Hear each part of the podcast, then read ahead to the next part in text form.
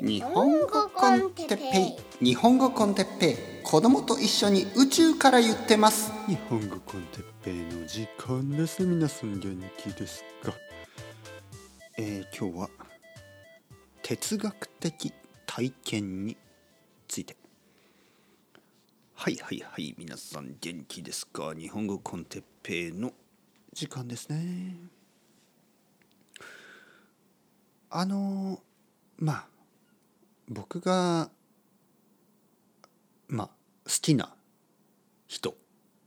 まあまあまあまああの愛人とか恋人とかじゃないですよ。じゃなくてあの僕が好きな人ね。あのあの僕がなんかこう好きな人とか言うとちょっと誤誤解語弊がありそうです好きな人ができました。奥さんじゃないです。みたいな。そういう話じゃない。そういう話じゃないですよ。好きな人の一人にあの東さん東えー、東なんだよ東東ひろえちょっと待ってくださいあ東博樹さんですね。東博樹さんという人がいますね。東博樹さんという人はまああのまあ哲学者。そして、えー、文章を書く人。そしてあの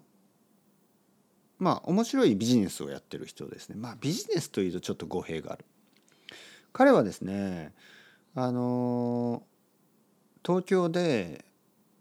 まあ、五反田という町で、まあ、五反田ってちょっとまあまあビジネスエリアですよね。ちょっとあの居酒屋とかも多いんですけどあと変なお店も多いんですがまあ新宿みたいなところね渋谷の隣かな？渋谷の隣の隣？それぐらい？えー、五反田であの言論言論というまあカフェ。でもねカフェじゃないな。もうステージですよね。あのライブハウスみたいなところ。そういうでも音楽じゃないライブハウス、えー、それはあのまあいろいろなトークショーですね。トークショーができる場所ですね。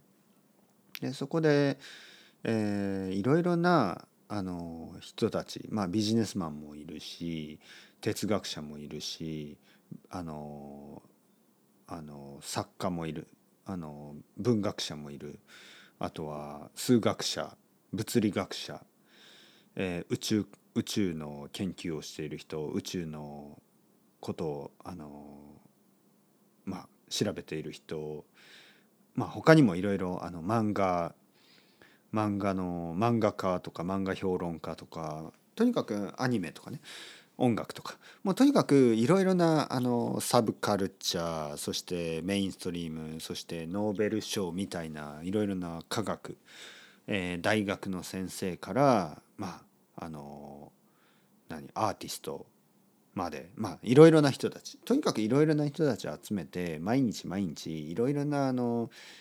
まあパネルディスカッションというか、えーまあ、議論そしてレクチャーまあいろいろなことをやる場所を作ったんですよね彼は。そして10年ぐらいもうやっている素晴らしいアイデアですよね。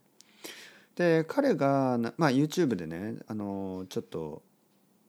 話しているところを最近見てまあ僕は結構あの東博樹さんについてはいろいろチェックしてるんですけど彼が言ってたことがすごく面白いなと思ってですね皆さんに紹介したいと思いますね。哲学的体験について、哲学的体験ね彼が言っていたのはまあ彼はですねあの大学でその哲学を教えてた先生なんですね。えー、大学で教えてました。そして大学を辞めてあのその自分の、まあ、会社を作りその文学の場所文学じゃないと議論の場所を作ったんですね議論する場所いろいろな人たちがね。で彼が言っていたのはですねその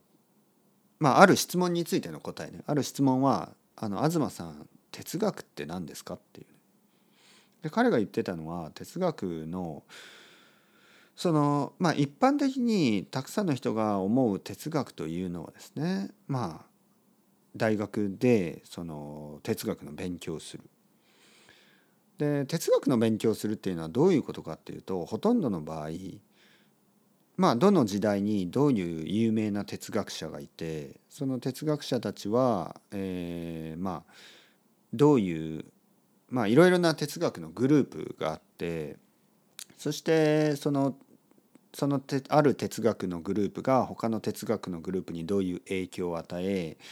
でまあその1800何年とか1900何年とかね1600何年とか、えー、そういうある時代のある国のある都市でまた新しいグループが出てきてまあそれが西洋だったり東洋だったりするわけですよね東洋哲学。ね、東洋哲学には東洋哲学のいろいろなこう流れがあってインドから、えー、中国中国から、えー、朝鮮半島そして日本。でいろいろなこうグローバルなねグローバルな哲学者たちのいろいろな交流、えー、刺激を与え合うようなことがあって勉強して、えー、彼らはまた新しい考えを出し、まあ、そういうのを勉強するのが、まあ、大学の哲学であってまあそれ自体はまあ素晴らしいんですが、まあ、哲学者について、え、話していること あとは哲学のいろいろな系統といいますね。体系系統あのあのいろいろなこうグループとか、まあ、そういうことについて勉強することをたくさんの人たちが哲学と思ってるけど、まあ、哲学というのは正直言ってそういうことではなく、まあ、いろいろなことを考ええー、いろいろなことを体験する。哲学的体験をする哲学的考え、まあ、そういうことの方が哲学的気づき。そういうものの方が本当の哲学に近いんじゃないかと。だから彼は大学でのその哲学の勉強というのはもちろんその基礎ね。基礎を作る上では重要だけどもじゃあ本当に哲学的な体験というのはどこでできるのかといえばいろいろな人たちと話話すことによっていろいろな気づきがある。そしてそれはあの本当に哲学者だけで集まって考えることではなく違うジャンル違うカテゴリーもももしくはもう全然そのあのまあ学者とかそういう人たちじゃないような人から哲学的、えー、まあ知見と言いますね知見というのは考えですね哲学的な考えを全然哲学とは関係ないような人から聞くことの方が実は多いらしいですね。例えばまあ多分タクシードライバーや、えー、料理をする人農家の人そういうまああの一見ね一見全然その大学とかとは関係なさそうな仕事をしている人があのある程度の年になって話し始めてそこに結構こう哲学的な話があったりするわけですよ。でそれがいわゆる哲学的体験なんじゃないのかと。彼は本当になんかこう人間をそういう意味で差別はしないんですよね。そういう意味でというのはそのなんかこう頭がいい人たちで集まってなんかその知識だけを交換してるようなことには彼は全然興味がないらしくてそれよりもなんかこうえ面白いいわゆるそういう経験ですよね。でこれはね実はそれを聞いた時にちょっと驚いた。なぜかというとそれは僕が言い続けてますよね。ここで言い続けてきたことにかなり近い。僕があの日本語コンテッペそしてあのレッスンを通じてねやりたいことっていうのはそういうことなんですよ。もっとなんかねこのいわゆるなんかこう表面的にあの知識を交換したりとかねそういうことっていうのはまあインターネットの世界だとそんなに難しくないんですけど毎週毎週毎日毎日本当にこう生活を通してですねなんかこういろいろまあ普通のことを話してるじゃないですか。普通のことを話してでもその中で結構こう哲学的なあのお発見というかこう気づきですよね。やっぱりえこの考え方は面白いな。なんかこう視点が変わるっていうことですね視点が変わったりあそんなポイントビューがありましたか？とかあのなんかこう広がる感じですよねその視野が広がるそのビューが広がる感じでそれこそがやっぱり哲学的な体験なんじゃないのかなと思うんですよね。でそこには上とか下とかはないんですよね。何がこう上で何が下かとかじゃなくてもっとこう人間としてのね、えー、そのなんかこうなんていうかなあのお、まあ、人間としてのっていうかまあまあこれを言えば、まあ、結局頭がいい方がいいっていうふうになっちゃうけどなんかその普段気が付かないようなことに気が付くっていうことですよね。でそれはやっぱりあの頭がいいとか頭が悪いそのいわゆる大学的な頭の良さとかその知識をたくさん知ってるからとかそういうことじゃないんですよね。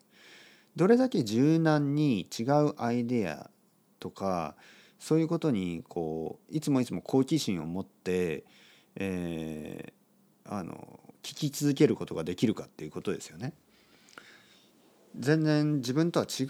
う意見を聞くことによってそのそこに面白いと思えることこれがまず大事な哲学的態度だしそしてそれを面白いと思った時のその哲学的体験にそのなんかこういわゆる喜びを感じることができるかですよね。そのプレジャーみたいなね喜びを感じることができるか。これがそのその喜びを感じることができる人を、まあ、ある意味哲学者と呼ぶだろうしある意味人間と呼ぶでしょうね。良き人間とね楽しい人間とね楽しき人間と呼んでもいいかもしれない人生を楽しんでいる人たちもしくは悩んでいることさえも楽しんでいる人たち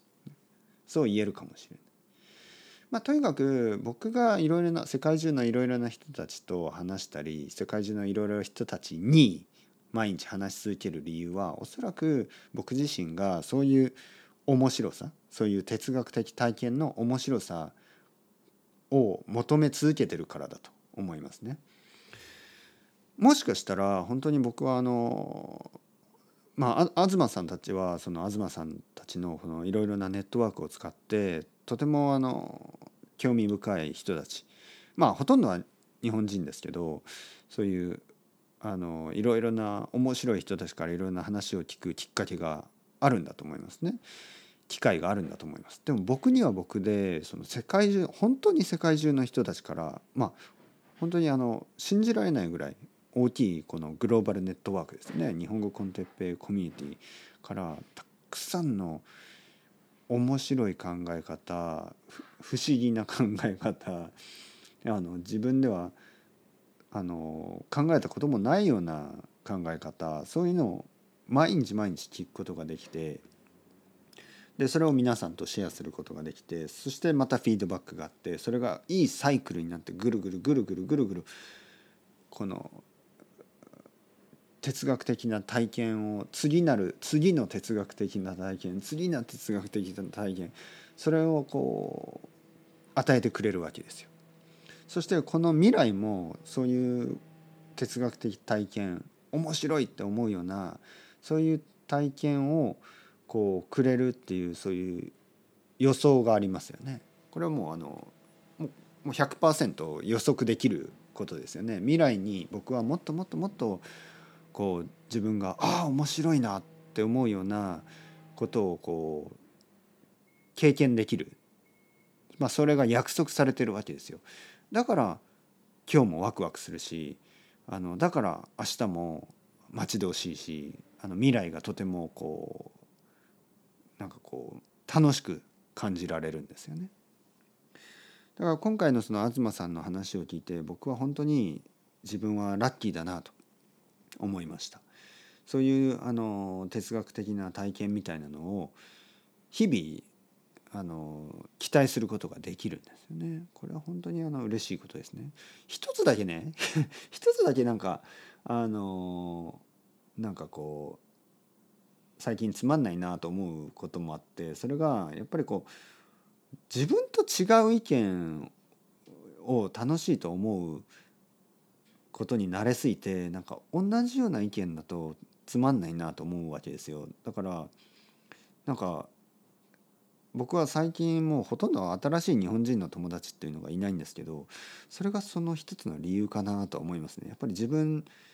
と同意するようなあのあまりに似ている人たちと集まってもあんまり面白くないっていうかだから本当にあの世界中の人たちと毎日話してると全てがねぱり面白いんですよね。まあまあまあまあまあまあ、まあまあ、というわけで日本語コンテッペイの影の目的、ね、これはあの不思議なグループを作りたいわけでも何でもなくてどちらかといったら世界中の人とこの哲学的な体験をあのシェアしたい。ね、ああそんな面白い考え方がありましたかそっちですからまあ一つ目の目的はもちろん日本語自然な日本語を、えーたくさん聞いてもらう。そして自然な日本語が話せるようになる。でももう一つはやっぱりこうあ面白いですね。ね。そんな考え方がありますか、ね、そのそれはステレオタイプとか偏見をなくす差別をなくすことができるだけではなく単純に喜びなんですよね。単純にあのすごくこう楽しいことですよね。特に大人になると子供とは違ってね僕の子供とか毎日毎日学ぶことが多いからあこんな新しい漢字があるとかこんな新しいあの何？僕の子供ね今掛け算やってますよね。なんか81が882が2いわゆるあの掛け算ねマルティプライ掛け算やってるだけで子供は楽しそうですよ。でも大人になると掛け算なんか分かるし分からない人いますか？分かるしあの知らないことが少しずつ少なくななっていってる気がしますよね。でも実はそのいわゆる哲学的なあの気づき体験この違ういろんな意見の考え方のこういろいろな違いとかをこう面白いなって思えるようになるとまだまだこう完全にあのブルーオーシャンですよねもう海海のように広いんですよ。本当に。世界にはこんなにいろいろな考え方があるか、ね、そういうふうに感じる。で若い人と話せば若い人の考え方が聞ける。年齢の上の人年の人の話を聞けばあの今までのいろいろな経験やそしてあの僕が生まれてからの時代とはちょっとやっぱ違うような考え方を聞くことができたりしかもそれが世界中であり全ての人がいろいろなルーツもある全ての人にいろんなあの家族がいてでそういうのをまとめて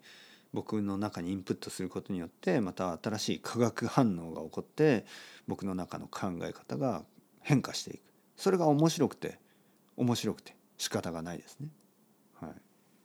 というわけで皆さんとシェアしたいことの一つはやっぱり喜びです。知る喜びそしてそれをあのあの考える喜び知る喜び考える喜びそしてそれを誰かとまたあの深める喜び広める喜び、まあ、そういうものですね。それを日本語 con テッペイのやっぱり影の目的裏の目的 裏とか影とか言うと悪いことしてるみたいですけどそうじゃなくてまああのもう一つの目的として、えここでここここであの皆さんにこうステートメントとして話させてもらいました。というわけで哲学的体験をこれからもあのみんなでやっていきましょう。 Chao chao hasta luego またねまたね。またね。